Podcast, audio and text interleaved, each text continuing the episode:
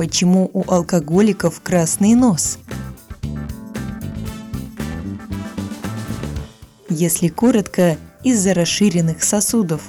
При употреблении спиртного кровеносные капилляры сначала расширяются, а затем сужаются.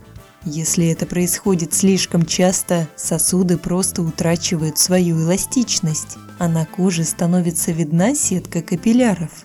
Это особенно заметно, если человек редко бывает на свежем воздухе и отличается особой бледностью. Хронический алкоголизм приводит и к другим изменениям. Постепенному углублению носогубной складки, впалости глаз, расширению ноздрей, утолщению губ и гипертрофии мышц шеи.